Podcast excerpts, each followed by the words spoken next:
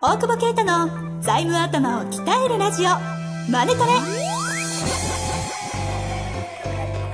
ビジネスにおいて欠かせない財務戦略ポッドキャスト「財務頭を鍛えるラジオマネトレ」では財務のスペシャリストである税理士の大久保啓太が経営者をはじめビジネスパーソンが知っておくべき財務やお金に関わる情報をちょっと辛辣ながらも分かりやすく解説します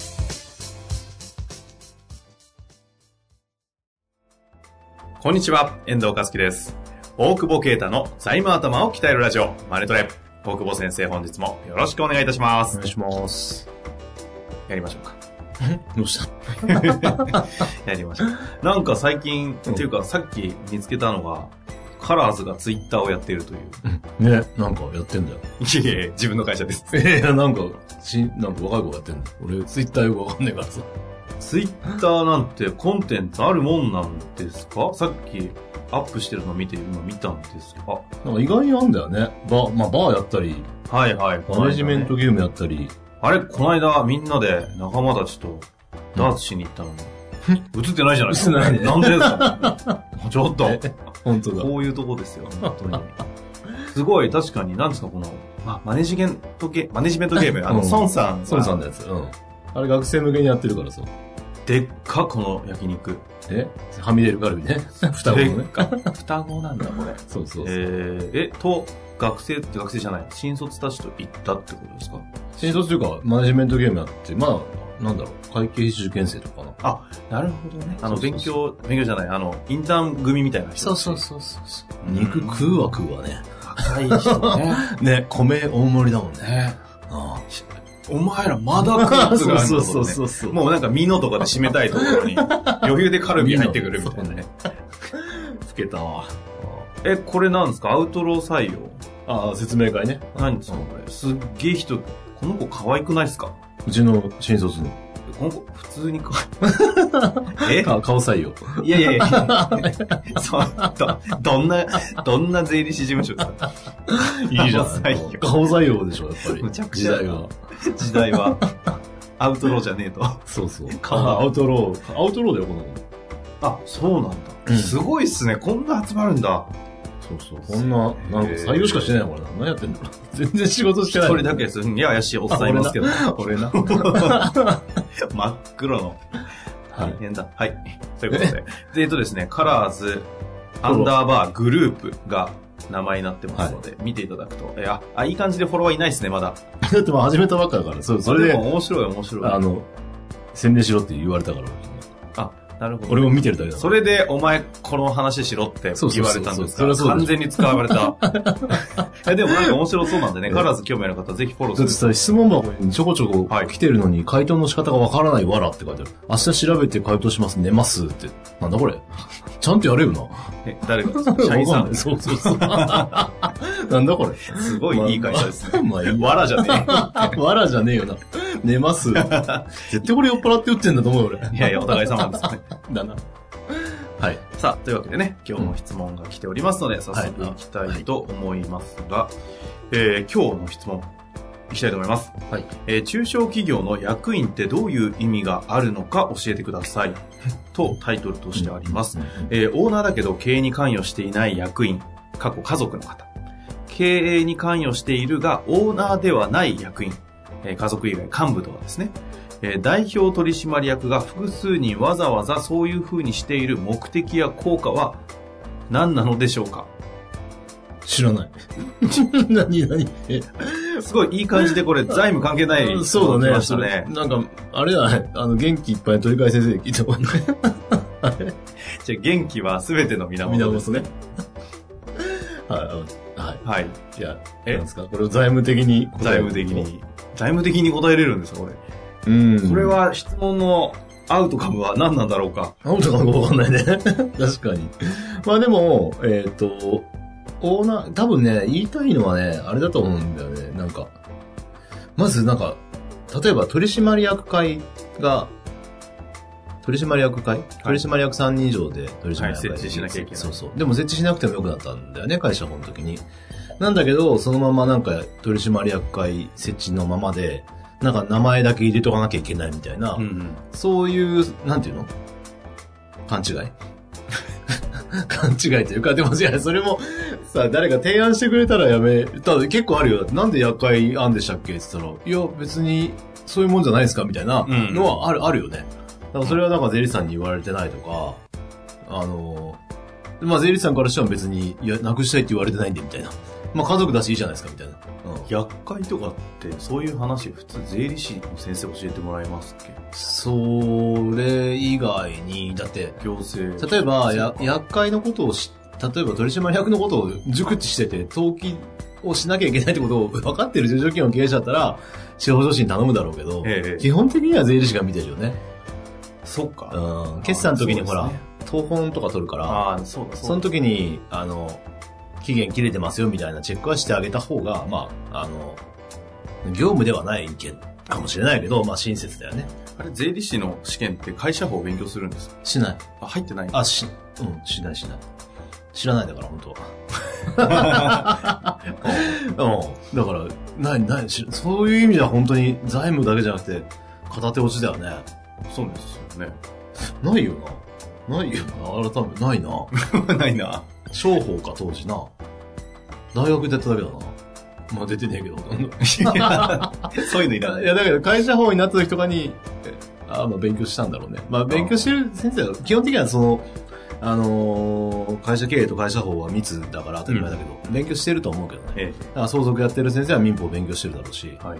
まあずれたけど、まあそれが分かってないから、なんかとりあえず名前入れててみたいなことがあるんだろうなっていうのが、その現場の話だろうね。だから、無理やり名前借り、ね、借りてるぐらいだったらやめた方がいいのかなと思うけど、うんうん。うん、そう、こういう、あの、上場とか前提じゃないだろうから、個人カンパニーだろうから、えー、でしょそれから経営に関与しているが、オーナーではない役員。それ普通の話じゃないですかこれのあの、幹部。幹部とか。ああ、これを意味が、これはあれじゃないのここれ結構あるよね。あの、こいつ役員にしたいんだけど、みたいな。ありますよね。これどう、どう思う逆に。ま、あの、一部の経営者においては人心掌握の一つとして使うとか。 なるほど、なるほど。そう、そう、そうっありますよね。うん。でも、あとは、労働法から外れるからね。そうですね。24時間365日働かせられるって いう。言い方な、言い方な。あと MA の時にこいつ厄介だなと思ったら、役員にしてあげると。ちょうどいい。 あなあなるほどね。 で、人心掌握しつつ、んムイヌサダ 切る。そうね。いいや委任になってるからね。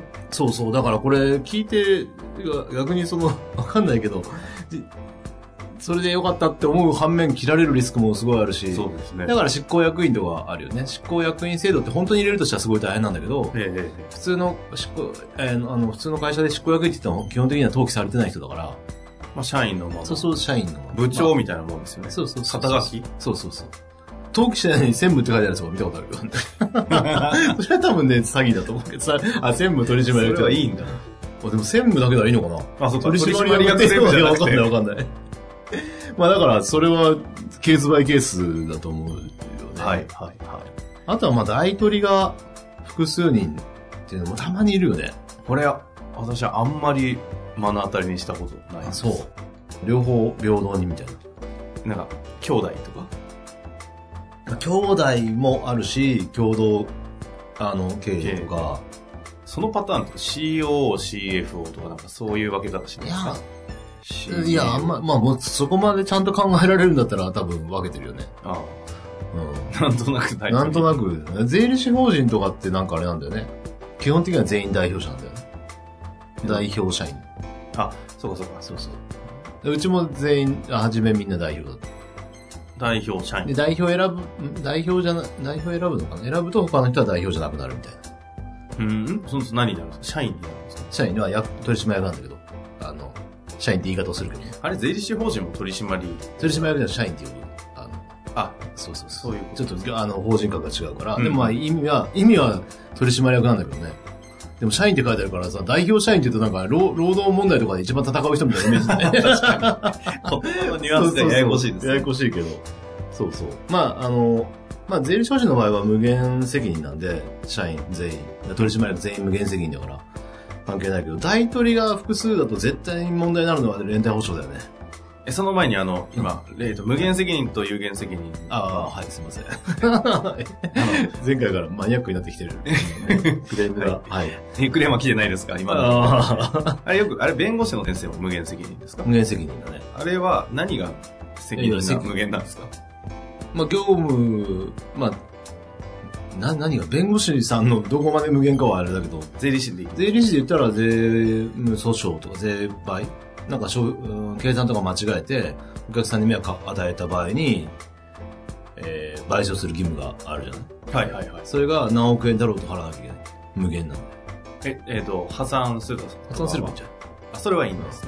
やってる以上、あれ、一般的には普通の株式会社やってると。まあ別にその会社潰して終わりじゃん。連帯保証人じゃなければ。はいはい。だから、なんかの、なんだ、うーん、なんかすごい消費者に迷惑かけるなんかを出して、うんうん。ものすごい損害賠償来たとあかあ、例えば、まあ、情報漏洩したとかはいあるじゃない、それでも法人、基本的には連帯保証人になってないだろう。なってないからさ、その、債その債務に対して。うんだからうん、会社潰れれば終わりだよね。ですね。うんだから、だけど、税理士の場合は、無限だから、来る個人に。法人でやっても、無限責任で個人がずっとそれを追いそうそうそう続けるってことです。そう。わ怖いでしょ。大丈夫ですかダメだろ。 いやいや、ダメじゃないよ。いろんな発言されてますけど。発言では別にリス訴えられない。まあそ っか。言論の自由がね。そろそろ一番使ってほしくない後こ期とだ観察委員会に呼ばれそうな人が言う、あれだけ ど、表現の自由があるっ つって、ほんとラッパーみたいな。いいですね。そうそうそう。だからいや、本当に実害があった時だよね。で、大体あれだから、あの、訴えたら、訴えられたら負けるから、俺らが。ううんん。。全館注意義務違反って言って、あの、専門家の責任重いので、うんだからもし、あの、リスナーの方で、税理士のせいで、税金損したとか、消費税がよくあるよね。うん消費税の届け出を忘れたから、なんか、損したみたいな。本当に実害はあ、はあ、例えば、なんか経費に、なんだろう、今期の経費になんなかったこととかあったら来年経費になったりするからさ、うんうんトータルで変わらないじゃんみたいなのあんま出ないけど、消費税とかやらかすと結構でかいからね。そうすると、でもそれで、それでも税理士のこと訴えないからみんなね、訴えればいいのにね。やめてくださいね。いやいや、税賠保険入ってんだよ。はあ税務賠償保険に基本的に入ってるから、保険悪いんだよ。へえ。だからガンガン訴 えてね。いや、そう、ガンガン。訴えやめてくださいいね。いや、でも、ちゃんとその、ね、もし、いや、でも専門家はそれぐらい重いから、顧問料とかもらえてるわけだからさ、そそれれはちゃんと責任取ってもらった方がさんあるけど、いいと思うよね。そういう仕組みになってるんですね。うんそういう仕組みになってて。うん。まあ、な全部話がずれたけど。で、えっと、うん無限責任の話は一旦ちょっと整理いただいたんそうでそすうそう。がで、も、株式会社は有限責任だから、はいえー、まあ、その、個人的になんか問題があれば、代表取締役、個人が訴えられたりとかはあるから、そこは、なんとも難しいところだけど、え基本的には会社のリスクを負わなくていいけど、唯一その負わされるのがさ、連帯保証人だから。えあの最近プロパーとかいう言葉出なくなりましたが、そうですね。昔よくやってやりましたそようね。そうそう、プロパーの連帯保証人。で、プロパーじゃなくて保証業界もそうだけど、えーでその連帯保証人に両方取られちゃうから、現時点だうんうとん、代表者は。だからそうするとむ無駄だよね。あ無駄っていうのはその、なんかあった時に両方破産しなきゃいけなかったうりん。両方個人資産追われちゃうから、そう考えると、大取り複数にするっていう、まあ、その法律上のいろんなややこしい問題もあるけど、財務的にね、一応財務頭なんで ね、財務的に言うと、そこが一番問題なんじゃないかなっていうことで、やめてもらってるケースはあるよね。あの、そうだってお父さんがもう引退直前で大大取りで、息子を、あ息子も大取りにして、っていう段階で相談来られると、もう息子連邦取られてるもんね。その前に言えよみたいなあ。ー別に代表入らなくたっていいだろうっていうね。お父さんの命かけてもいいじゃん。い や、ある意味さ、そんなね、ライフ、ツーライフかけちゃダメだろみたいな。 開示で言うとね。あのそ、そこからでもやっぱ、あの、抜くのは難しくなっちゃう。難しいんだよ、無理だね。あ基本無理。うん。あの、まあ、もちろん、その、業績が良かったり、BS が良ければ大丈夫っていうか、うんうん通常の連帯保証の外し方であれば大丈夫だけど、そうじゃなければ、もう本当に第三者に売るとかのタイミングしかなかなかなくなるよね。うんなので、そこは重々注意して、まあその、オーナー会社で誰が役に入ってると正直家族が入ってると入ってもらえとあんまり、なんていうか、こいいことも悪いことないとは思うけど、うんその連帯保証の問題だけかな。まあ、あとはあれかね、あの、 しょうもない話だけど、いや、家族に給料払うのに何もしてない時は役員の方がいいんだろうね。例えば、給料として払うとさ、何やってんですかって話じゃん。はいジムやってますって嘘じゃん。うんうんだけど、経営判断、役員報酬は別にいいじゃあーん。なるほそどの、まあ、あんまり高額じゃなければ。ええみたいなので入れてるケースは、なんか、最近しょうもない税金おじさんの話だけど、はい。まあ、そんなの。いや、でも、あん確じかゃにないね。そ のでもそのパターンは多いですよ ね。結構あるよね。ええうん。まあ、そんなぐらいなのかなっていう。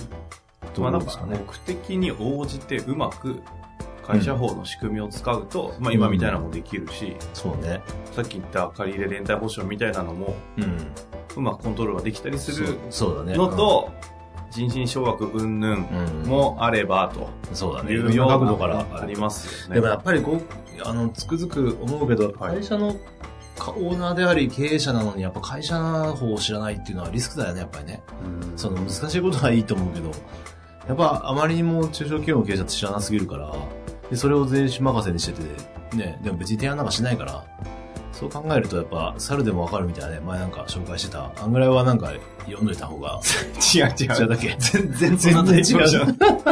さなんだっけ猿でもわかるってわかる。あれな、安田さんが昔出したんでしたっけなんか、猿でもわかるシリーズで。よくありそうじなゃんないか、いや、でもまあ忘れましたか。そんなあったよねありましたね、会社法の。なんかね、バカ何でもいいです。違う。